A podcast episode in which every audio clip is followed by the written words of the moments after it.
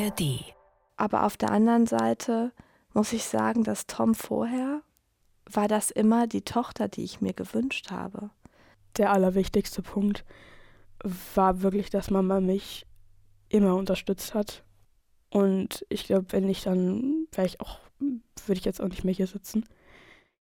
Das sind Tom und Andrea, früher Tochter und Mutter, jetzt Sohn und Mutter. Wie das kam und wie sie damit umgegangen sind, das hört ihr heute. Die Alltagsfeministinnen. Der Podcast für mehr Gleichberechtigung von RBB Kultur. Hallo, schön, dass ihr da seid. Wir sind schließlich auch. Wir sind auch wieder für euch da, immer zur Stelle, wenn es darum geht, ein bisschen mehr Gerechtigkeit, ein bisschen mehr Feminismus in den Alltag zu bringen. Ich bin Sonja Koppitz. Hallo Sonja, ich bin Johanna Friedrich-Zapata.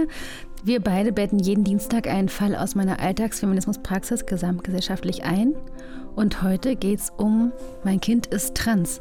Eigentlich viel weniger darum, dass wir in irgendwas herumcoachen und gucken, sondern wir wollen den beiden richtig eine Plattform bieten und, und hineinhören, nicht über, sondern mitsprechen. Und Feminismus ist ja eh ein Dauerbrenner-Thema. Wir wollen dabei inklusiv sein. Das heißt, wir wollen alle mitnehmen auf dem Weg in eine bessere Gesellschaft. Und das Thema, um das es eben heute geht, ist ja aktuell auch besonders mhm. brisant. Künftig entscheiden transgeschlechtliche, intergeschlechtliche und nichtbinäre Personen in Deutschland mit einer Erklärung vor dem Standesamt, mit welchem Geschlecht und mit welchem Vornamen sie eingetragen werden möchten. Viel zu lange, viel zu lange haben darüber Gutachterinnen, Ärztinnen und Richterinnen entschieden. Familienministerin Lisa Paus hier äh, Mitte November 2023 bei der ersten Lesung über den Entwurf des Gesetzes über die Selbstbestimmung in Bezug auf den Geschlechtseintrag. Dieses Gesetz soll ja transgeschlechtlichen, intergeschlechtlichen oder nicht-binären Menschen erleichtern, diesen Geschlechtseintrag und mhm. ihren Vornamen einfach ändern zu lassen. Bisher kann man das bei der Geburt zugewiesene Geschlecht ja nicht einfach im Standesamt ändern lassen, sondern braucht dafür erstmal psychologische Gutachten etc. Mhm. pp. Das so als Überbau, also total aktuelles Thema. Welche Coaching-Frage haben denn Tom und seine Mutter Andrea zu dir mhm. mitgebracht? Heute ist es viel weniger eine Frage als der Wunsch, einmal zusammen zurückzublicken auf die letzten Jahre und vielleicht auch Vorbild zu sein für andere Familien, die vor denselben Fragen stehen. Also ganz konkret, mein Teenager fühlt sich in seinem angeborenen Geschlecht nicht wohl. Was heißt das für uns als Familie, für die Schule, für den Alltag etc.? Mhm. Und welche Methode lernen wir äh, passend dazu heute bei Feminismus to go? Wir äh, haben ja die Expertinnen mit Tom und Andrea da. Das heißt, ähm, sie stellen uns eine Liste relevanter Links und Literatur, Netzwerke und so weiter zusammen mhm. um diese Informationen einmal gesammelt, auch für Menschen, die betroffen sind, da als PDF abrufbar cool. Aber jetzt erstmal von vorn, bevor wir ins Coaching einsteigen. Was müssen wir über Tom und Andrea wissen? Sie sind Pseudonyme, das heißt, diese heißen in Wirklichkeit anders. Die beiden wohnen im ländlichen Raum in Nordrhein-Westfalen in einer Patchwork-Familiensituation. Tom hat noch einen Bruder. Beide Eltern haben neue Partner. Und Tom ist ein Transmann, das heißt, war früher ein Mädchen und ist jetzt ein Junge oder ein Mann, sowas dazwischen, eben 15 Jahre alt. Vor circa zwei Jahren gemerkt, dass er trans ist, also hat ein inneres Coming Out, hat das bemerkt. Mhm. Und vor anderthalb Jahren, also nach einem halben Jahr, hat er auch ein Coming Out gegenüber der Mutter vorgenommen. Also ich war in, ähm, in meiner Kindheit äh, weder typisch weiblich noch wirklich typisch männlich. Ich war einfach ich selber und ja, mit 13 dann, oder mit 12 auch schon so, kam das dann so richtig, dass ich mich einfach total unwohl in meinem Körper mit mir selbst gefühlt habe. Ich aber nicht wirklich wusste, ja, was denn falsch ist und wieso das jetzt alles so ist. Und am Anfang dachte ich halt, dass, dass es vielleicht was mit meinem Gewicht zum Beispiel zu tun hat und habe dann angefangen, Sport zu machen. Aber dann war ich irgendwann einmal am Punkt, wo ich dann so dachte, ja, das kann es jetzt eigentlich nicht sein. Also jetzt bin ich dünn und jetzt fühle ich mich aber trotzdem immer noch nicht komfortabel in meinem Körper. Mhm. Also ich hatte so kurz vorher eine Phase, wo ich sehr hart versucht habe, ein Mädchen zu sein und ein Mädchen zu bleiben. Mhm. Also Mama nickt auch gerade. Also da bin ich dann auch ja, Klamotten shoppen gegangen und ja, habe einfach versucht, ein Mädchen zu sein.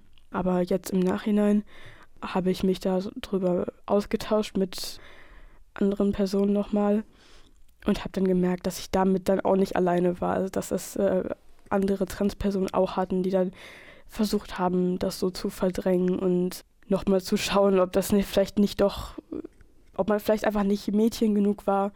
Also das war so meine, meine Sache, dass ich vielleicht einfach nicht Mädchen genug bin und dass ich dann versucht habe, äh, mehr Mädchen zu sein. Also mhm. so im stereotypischen Sinne. Mhm. Und dann ähm, bin ich halt auf dieses Thema Trans gestoßen. Und am Anfang war ich so, nein, das, das passt doch überhaupt nicht. Aber dann habe ich mich mehr damit beschäftigt. Und dann dachte ich mir so, oh, könnte vielleicht doch sein. Tom, 15 Jahre alt. Wie toll, dass wir ihn hier im Podcast mit seiner persönlichen Geschichte hören können, weil ja oft über Transpersonen gesprochen wird, anstatt mit ihnen und leider muss man sagen, mutig von Tom, denn es gibt ja immer noch äh, viel Hass und Häme gegenüber Menschen mit mhm. Transidentität. Ne? Ja, und diese Menschen haben oft den richtig langen Weg hinter sich. Was Tom hier beschreibt, ist ja sein inneres Coming Out. Und das kann zu ganz unterschiedlichen Zeitpunkten passieren. Also im Kindergartenalter, als Teenagerin, vor der Rente. Es ist ein Prozess. Und ich habe beim ersten Hören habe ich so gedacht, ist es nicht irgendwie vielleicht paradox, dass Tom erstmal weiblicher wird oder es versucht, also Klamotten shoppen, abnehmen und so weiter, weil er denkt, er muss richtig, richtig weiblich sein, um sich wohlzufühlen. Aber das ist gar nicht so selten. Für die Studie Coming Out und jetzt im Auftrag des Bundesfamilienministeriums, da wurden nämlich 5015 bis 27-Jährige online befragt. Während sich die einen zurückziehen, versuchen die anderen, die von heterosexuellen oder cisgeschlechtlichen Menschen erwartete Rolle zu spielen. Das kam dabei raus. Warum? Was steckt ja. dahinter? Unterdrückung der wahren Gefühle bis ins Gegenteil sogar, aus Angst vor den Konsequenzen eines Outdenkens. Also klar, eine Folge der Diskriminierung. Aus derselben Studie, große Ängste sind von der Familie oder von Freundinnen abgelehnt oder nicht ernst genommen zu werden. Mhm. Und viele junge Menschen befürchten Schwierigkeiten, Bildungs- und Arbeitskontext oder verletzende Bemerkungen, Blicke. Wir leben ja in dieser Gesellschaft und haben längst bemerkt, dass das eine Diskriminierungsfalle ist. Mhm. Ja. Und als sei so ein Coming-out nicht schon schwierig genug, ne, fiel das von Tom auch noch in ja eine sehr, sehr schwierige Zeit. Corona wenig Kontakt zu Freundinnen, viel Zeit zum Nachdenken. Und die Mutter Andrea bekommt mit, dass es ihrem Kind nicht gut geht, denkt aber Pubertät, Corona etc. Mhm. Und Tom wendet sich erst an Freundinnen mit dem Verdacht, trans zu sein. Also ein äußeres Coming-out, damit dann zu sprechen, nach mhm. außen zu gehen. Aber die Reaktion hilft nicht weiter. Deswegen wendet er sich an seine Mutter und zwar ganz oldschool. Habe ich einen Brief geschrieben, der eigentlich so mehr für mich selber war, so ja ein Tagebucheintrag äh, quasi, wo ich dann einfach so erzählt habe, wie es mir geht. Aber das habe ich dann Mama gegeben und äh, habe ihr das durchlesen lassen, weil es dann doch sehr schwer war, das auszusprechen und zu sagen. Andrea, du bist ja hier dabei und hörst uns und bist hier auch verkabelt ja. und kannst dazu gerade Stellung beziehen, wenn das für dich gerade passt, Tom. Gerne, ja wie das für dich war, Andrea, bis zu diesem Zeitpunkt, in dieser Zeit, als, als dein Mädchen ja. auf dich zukam und, und dir da diesen Tagebucheintrag geschickt hat. Ja. Ich habe ihn angenommen, ich habe ihn gelesen, der war hm. auf Englisch. Aha. Ich habe dann auch dann noch mal so einen Absatz nochmal gelesen, weil ich schon kurzzeitig dachte, ich hätte irgendwie Probleme mit meinen Englischkenntnissen. das war so ein bisschen so, ich dachte, wie jetzt? Ne? Was, das schreibt er jetzt nicht wirklich da, ne? Also ich glaube, ich habe dann sehr stereotyp geantwortet, so standardmäßig, ja. Was sagst du dann? Ja, du bleibst immer mein Kind, ich werde dich immer lieb haben. So, also, ne? Sag das mal nochmal, weil ich finde das gar nicht so Standard oder so stereotyp. Ich, ich bin da ganz ähm, beeindruckt gerade auch. Wie war das? Du hast gesagt. Ja, ich habe gesagt, es ist egal, was, was jetzt ist und wenn es so ist, finden wir es raus. Also das habe ich, glaube ich, schon auch gesagt. Wenn es so ist, wenn es Tom wirklich nickt. so ist, dann finden wir das jetzt raus. Wir ergründen das gemeinsam und äh, ja, du bist mein Kind und ich liebe dich so, wie du bist und was auch immer da jetzt folgt, ich bin bei dir. Das habe ich, glaube ich, schon so in etwa gesagt. Andrea ist erst aus allen Wolken gefallen, aber hat intuitiv alles richtig gemacht. Oder wie, wie hast du das wahrgenommen? Ja, sie hat, nachdem äh, sie diesen Brief gelesen hat, dann die ganze Nacht durchrecherchiert, also mhm. engagiert. Ja, was heißt intuitiv? Sie hat in jedem Fall, deswegen habe ich sie auch das nochmal sagen lassen, nicht selbstverständlich reagiert, sondern ganz reflektiert. Mhm. Und es hat wirklich mich ganz herzerwärmt. Mhm. Und wenn man zum Thema recherchiert, dann kommt man ganz schnell auf den Bundesverband Trans e.V., der sich für die Rechte von Transpersonen im weiteren Sinne einsetzt, also von transgeschlechtlich, transident, transsexuell, transgender, genderqueer, nicht binär, transfrau, transmann. Da wird einem schwindelig, wenn man sich mit diesen Begriffen bislang nicht beschäftigt hat, weil man es nicht musste. Ähm, das kann sehr, sehr schnell verwirrend das sein. wollen wir jetzt direkt Ich bin auch ändern. nicht vokabelsicher, deswegen habe ich einfach diese ganzen Begriffe mal auf Zettel geschrieben. Hinten drauf habe ich mich an einer Definition versucht. Du darfst dir gerne mal einen Zettel nehmen und ich mache jetzt auch eine, eine Definition Prüfung. versuchen. Transmann. Soll ich die Definition sagen? Das hatten wir ja vorhin schon. Ne? Mhm. Als Frau geboren, aber eigentlich ein Mann, als Mann lebend. Mhm. Was habe ich hinten drauf geschrieben? Also Lebt wahrscheinlich besser im selbstidentisch männlichen Geschlecht bei vormals zugewiesen weiblichem Geschlecht. Mhm. Gender queer. Ich, ich, würde sagen, das ist eine Person, die sich als nicht binär bezeichnet, also die Kategorien männlich, weiblich ab, ablehnt. Mhm. Also genderfluid könnte man vielleicht auch sagen. Warte, neuer Begriff. Genderqueer ist jetzt erstmal genau das. Bedeutet, Geschlecht als Kategorie zu hinterfragen. Hinterfragen, okay, nicht abzulehnen, mhm. sondern zu sagen, ja, ist es jetzt wirklich, muss ich mich da entscheiden? Mhm. Ja, Transsex, ich meine, wir machen das hier gerade so locker flockig, aber das ist total ernst und ich will mich auch ernsthaft jetzt mit den Begriffen beschäftigen und klar, einmal das ist ja für alle Mal verstehen. Vokabeln lernen für Leute, die sich damit noch nicht beschäftigt Ganz haben, genau. die sagen, ja, das ist ja alles dasselbe nie. Nee. Und man muss die Definition lernen, ne? man muss es drauf haben irgendwie, wenn man über dieses Thema spricht. Zum Beispiel transident ist, transidente Menschen erleben ihre körperliche Geschlechtszuordnung als falsch, als nicht als ihre eigene, leben quasi im falschen Körper und werden dann vielleicht eben Transmann, Transfrau, je nachdem, oder sagen, ich bin genderqueer, ich bin weder das eine noch das andere. Punkt transsexuell noch schnell, Person, die ein anderes als ihr Geburtsgeschlecht bevorzugt und die Notwendigkeit verspürt, physische Veränderungen am Körper vorzunehmen, Hormone, Operationen mhm. etc. Also und ich würde auch sagen, wenn man sich unsicher ist, fragen. Wie äh, identifizierst du dich selbst? Wie definierst du dich selbst? Hast du eine Voll. Definition? Wie soll ich dich ansprechen? Mit welchem Personalpronomen zum Beispiel und so weiter und so fort, oder? Ja, und so wie du es sagst, auch jetzt äh, zum Beispiel in die E-Mail-Signatur zu packen, Shihör, also dass man Menschen die Möglichkeit gibt, dann eben auch die Pronomen dazu zu schreiben und dieser Bruch mit dieser Mann- oder Frau-Kategorie und dieser Welt, in der wir gar nicht sein wollen, können wir dadurch auch ein Stück weit mitgestalten. Mhm.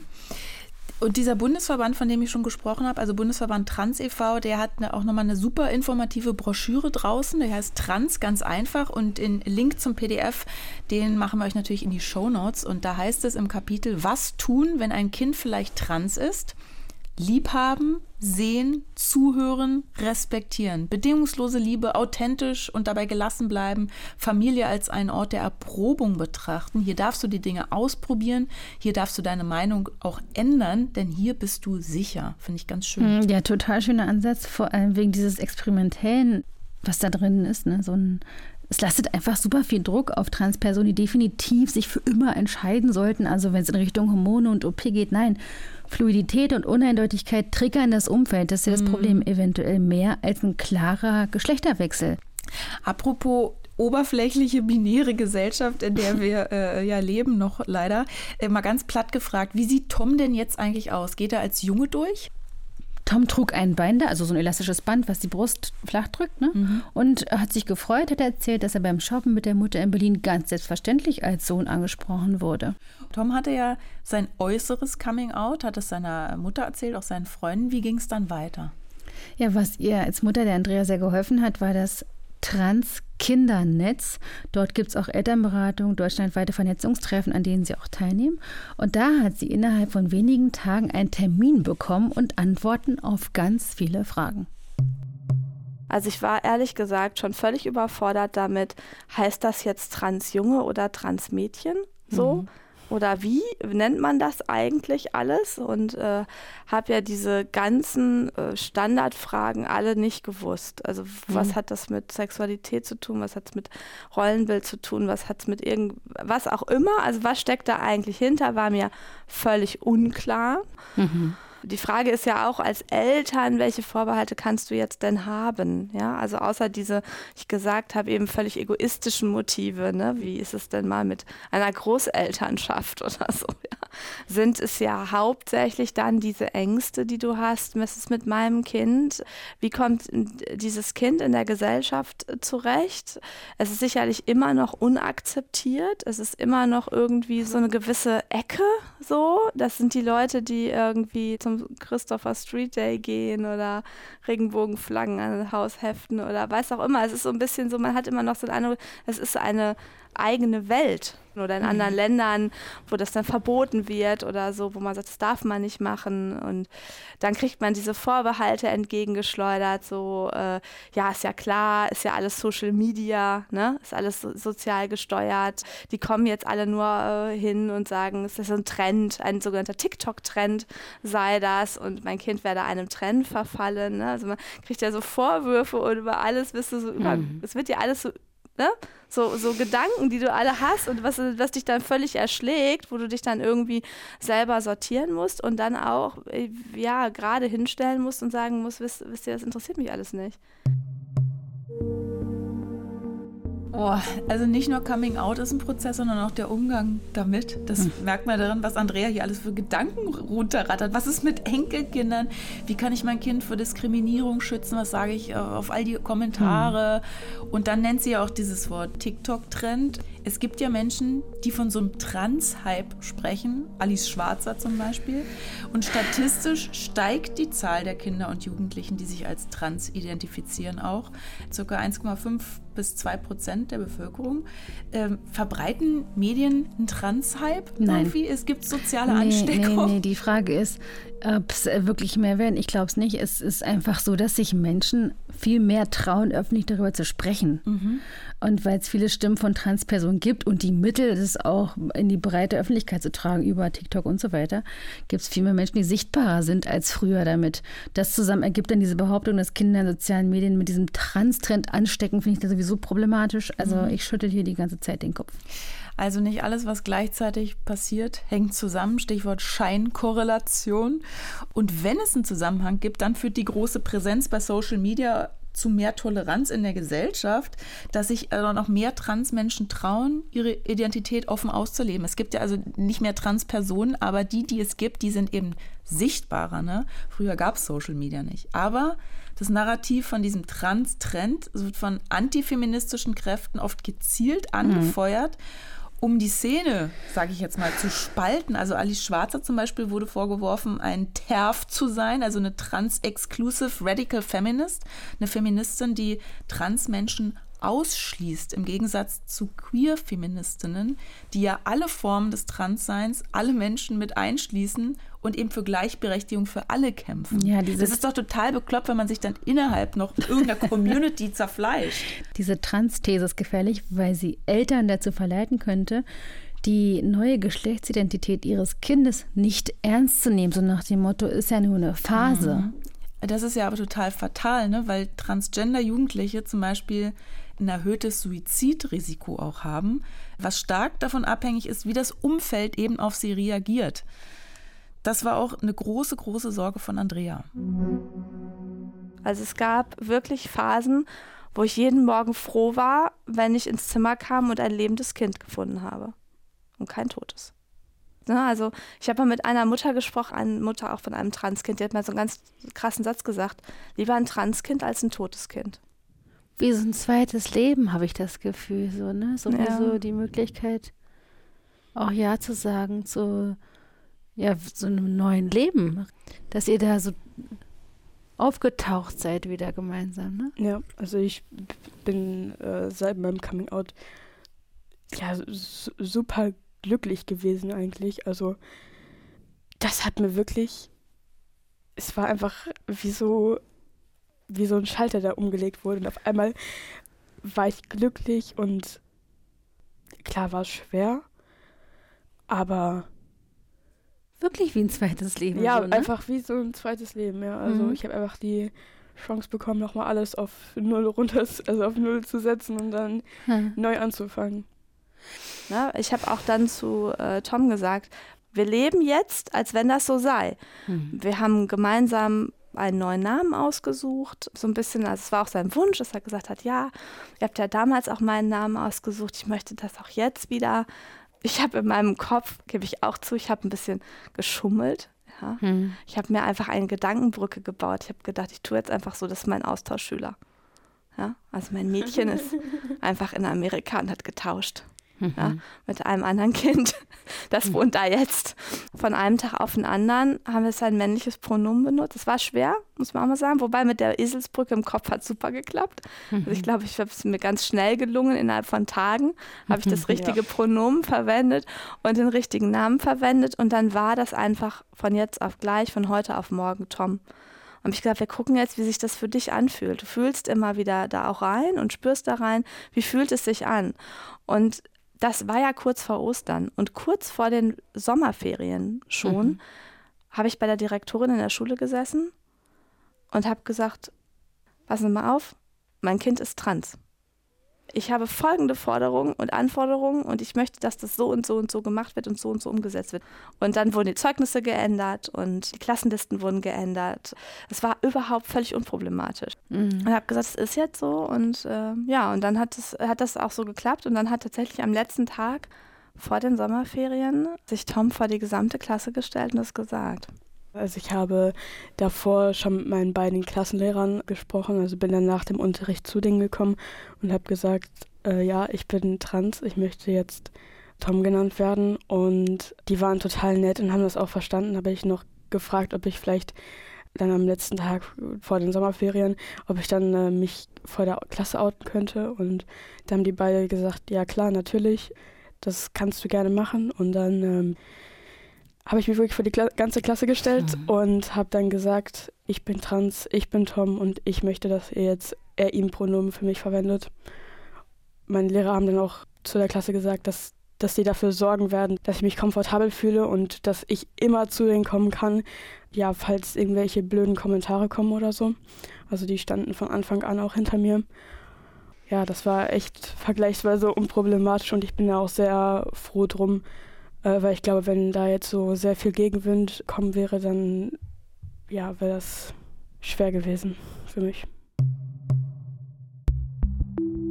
Krass, wenn das ein Film wäre, würde ich sagen, das, das, klingt ja viel zu leicht, das ist ja alles easy peasy, das ist ja total toll, wie das mit Andrea und Tom hier läuft und auch in der Schule. Ist es trotz allem wahrscheinlich nicht gewesen, oder? Weil Andrea hat ja für Tom neben allem anderen auch äh, psychologische Unterstützung organisiert. Und sie war eine große emotionale Stütze selbst, mhm. ja. Hat sich gerade hingestellt, sagt sie auch so schön. Hören Sie mal zu, mein Kind ist trans, wir machen das folgendermaßen so, ja. Und sie hat sich sehr schnell informiert. Ich habe ja schon gesagt, sie hat dann durchrecherchiert und wusste, was zu tun ist, hat mhm. sich vernetzt, hat eben nicht geschaut, was passiert, sondern sich Eselsbrücken gebaut, war da total engagiert.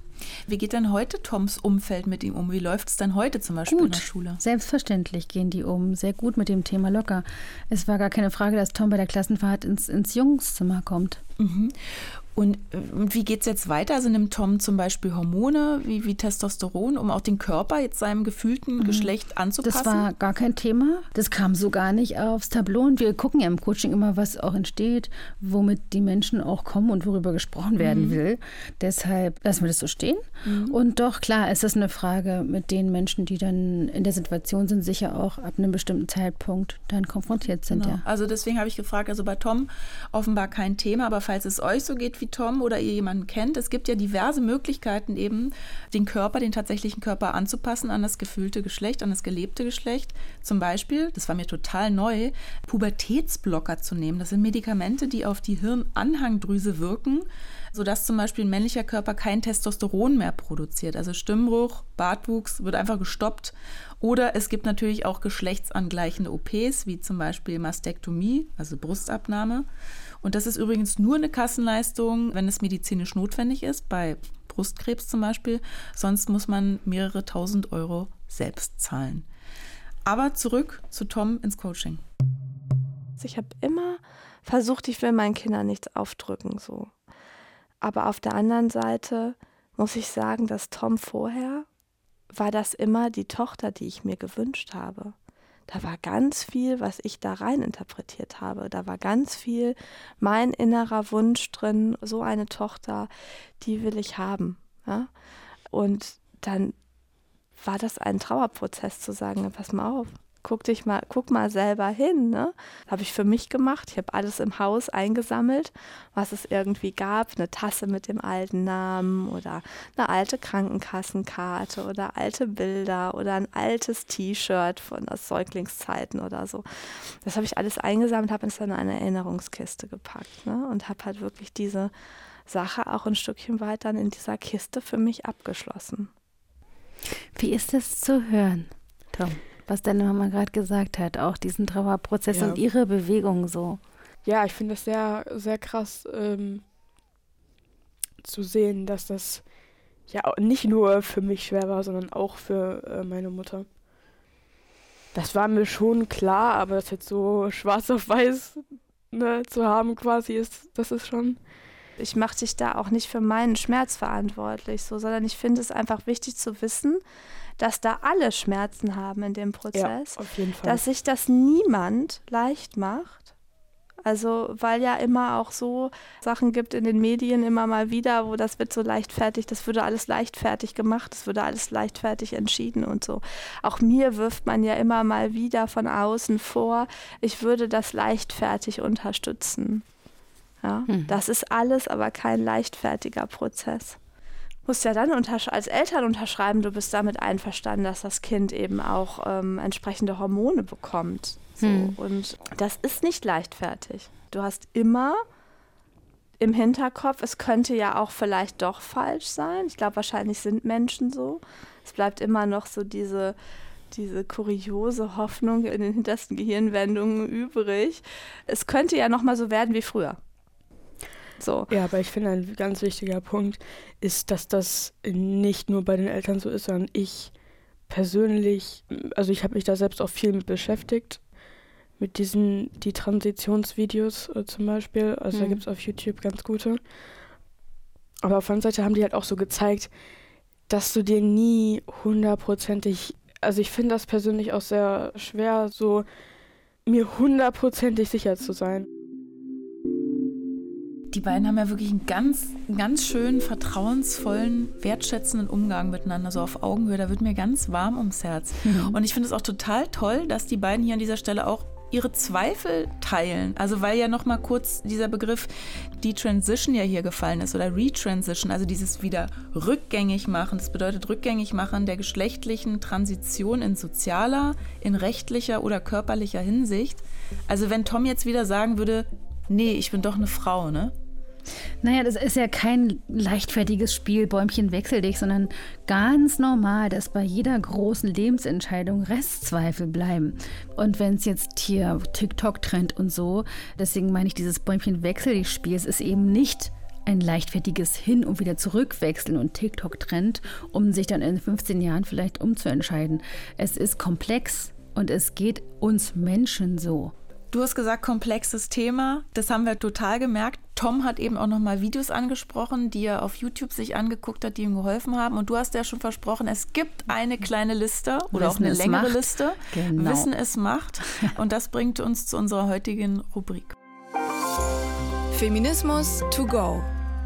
Die wir irgendwie anders machen als sonst, nämlich nicht indem wir jetzt hier üben oder ich was aus der Coaching-Praxis mitbringe. Wir haben in den Shownotes ein PDF gestellt, auf dem ihr ganz viele hilfreiche Links und Hinweise findet für Netzwerke, Bücher, Treffen und Inhalte, die euch ja auch uns beide, also Menschen, die jetzt nicht unmittelbar und aktuell betroffen sind, darüber informieren und für Familien eben auch nochmal eine Unterstützung bieten können. Also eine How-to-Trans-Liste, die sich eigentlich Andrea gewünscht hätte, als sie die ganze Nacht recherchiert hat und sich alles selbst zusammengebastelt Exakt. hat. Exakt. Bevor wir zum Fazit von Tom und Andrea kommen, wie kann Alltagsfeminismus dazu beitragen, dass es für Jugendliche wie Tom einfacher wird. Ja, also Rollenzuschreibung machen es uns, machen es für ihn extra kompliziert, weil er das Gefühl hat, er muss sich jetzt extra männlich verhalten. Zum Beispiel wurde er beim ähm, Schülerpraktikum gleich nach der Lieblingsfußballmannschaft gefragt, obwohl er sich nur für Fußball so mittelmäßig interessiert. Also Feminismus, wie wir ihn definieren, will diese Kategorien ja abschaffen. also dass Mama gesagt wurde, ja, wieso, er backt doch gerne. Wie kann er dann denn trotzdem so fühlen? Also man wird in unserer Gesellschaft, glaube ich, so sehr in diese Schubladen gesteckt. Mir persönlich äh, finde ich, schadet das auch ein bisschen, weil ich teilweise das Gefühl habe, dass ich auch auf Dinge verzichten muss, um quasi mich zu rechtfertigen, dass ich trans bin. Also ich meine, ich meine, Backen und Kochen, das sind äh, Sachen, die dir im Leben viel weiterhelfen, egal ob du Mann oder Frau bist. Das ist ja beides. Äh, oh, ich, ich möchte dich so bestärken, auch dabei zu bleiben. Jetzt, wo du den Weg der Selbsterkenntnis gehst, der sich ja. komfortabel anfühlt. So, wenn ich dich jetzt fragen würde, was nimmst du heute mit? Also erstmal, dass es sehr hilfreich ist, äh, über Emotionen zu sprechen. Das ist, mhm. ist viel, was ich hier jetzt so gelernt habe irgendwie. Auch dir, Andrea, vielen Dank. Was nimmst du heute mit, Andrea? Ich finde es einfach ganz, ganz toll, dass Tom so bei sich sein kann und so sehr es geschafft hat, diesen Zugang zu sich zu bekommen. Das ist ja auch eine Leistung. Und äh, du wirst einfach, so wie du bist, ein ganz toller Mensch und ein sehr, sehr wertvoller Mensch für mich. Dankeschön. Oh, ist das schön. Ich danke euch wirklich für euer Vertrauen. Ja, wir danken dir. Ja. Tom, 15 Jahre alt. Ich werde nicht müde, das zu wiederholen. Wenn ich solche tollen Jugendlichen kennenlerne oder zumindest höre, kriege ich direkt Muttergefühle, wirklich. Also ich freue mich so sehr für ihn und seine Mutter, dass sie sich haben und bin total dankbar, dass sie ihre Geschichte hier mit uns ich geteilt auch. haben. Wie ging es dir mit dem Coaching? Weil viel zu coachen hattest du ja nicht. Nee, es geht heute darum, diesen Raum zu halten oder den Raum zu öffnen. Und diese Räume braucht flächendeckend. Mhm. Und weil heute letzte Folge vor Weihnachten ist, ha. Hast du ja noch einen Last-Minute-Geschenketipps, ne? Feministische Weihnachtsgeschenketipps hast du für uns, ne? Genau. Streberin. also ich habe ich hab die kopiert, geben wir gerne die Shownotes von Pinkstings. Einmal zwölf feministische Geschenkideen. Ich werde jetzt nicht alle vorlesen, aber vielleicht so ein paar Knaller. Und zwar einmal das Messi-Magazin-Abo gibt es auch einen schönen Musikkalender, haben wir auch jedes Jahr. Vom Frohmann Verlag gibt es auch, das ist gleich der Punkt Nummer eins auf der Pink Stinks Liste, präraphaelitische Girls, haben wir auch schon mal von der Redaktion hier ja, haben geschenkt wir von Franziska bekommen. mal geschenkt gekriegt, letztes Jahr zu Weihnachten, super Geschenk. Wir zwinkern hier durch. es gibt einen schönen Mutplaner, es gibt äh, feministische Mode, zum Beispiel Viva la Vulva Socken. Habe ich. Wirklich? Ja. Und alles für zu Hause, Homeware mit schönen Gläsern, Tee, Kaffee, Gewürze. Schaut unbedingt okay, in den Link. Okay, mein Gott, das ist ja Konsum. Und wenn, wenn ihr auch noch weiter konsumieren wollt, nämlich Informationen, feministisches Guck- und Hörmaterial, haben wir auch noch Tipps für euch. Was zum Gucken in der Mediathek, weil Weihnachten und so. Stichwort unbefleckte Empfängnis geht anscheinend wirklich. Es geht um rund ums Jungfernhäutchen und um unbefleckte Empfängnis Fragezeichen in der Doku Mythos Jungfernhäutchen findet ihr in der ARD Mediathek, also ein kleiner Watch-Tipp für uns. Und wenn ihr was hören wollt, dann empfehlen wir euch den NDR Podcast Familientreffen, in dem warst du ja schon mal zu Gast. Ja, was für ein Zufall. Da habe ich zur K-Frage gesprochen. zur, zur Kinderfrage. Kinderfrage. Nicht um Kanzlerinnenschaft geht es ja nicht, ist ja noch keine nein, Wahl. Nein, sein, nein. Gut, wir machen eine kurze Weihnachtspause Pause und hören uns erst im neuen Jahr wieder. Und da starten wir mit einer Sonderfolge. Du wirst uns vermissen. Ja. Du kannst dich schon mal auf unsere Sonderfolge vorbereiten. Es ist ein medizinisches Thema. Es geht um geschlechtersensible Medizin. Freue ich mich als Medizinanthropologin total drauf. Also ihr erfahrt zum Beispiel, warum Herzinfarkte bei Frauen seltener und später erkannt werden. Das ist ja alles Wissen, was im Notfall Leben retten kann. Alltagsfeministischer geht's nicht. Wir wünschen euch ganz schöne Equal Christmas Feiertage mit sehr viel Entspannung, Erholung und äh, Selbstfürsorge mit oder ohne Konsum. Mit sehr viel Wahlfreiheit darüber, dachte, wie ihr sie Mit sehr viel Wein. mit sehr viel Wein, mit oder ohne Alkohol. Und guten Rutsch. Tschüss. Bis bald. Die Alltagsfeministinnen. Der Podcast für mehr Gleichberechtigung. Eine Produktion von RBB Kultur für die ARD mit Sonja Koppitz und Johanna Fröhlich-Zapata. Redaktion Franziska Walser und Romy Sigmüller. Sounddesign Patrick Zahn und Kevin Kastens. Aufnahme und Mischung Robin Rudolph. Alle Folgen gibt's kostenlos in der ARD Audiothek und überall, wo es Podcasts gibt.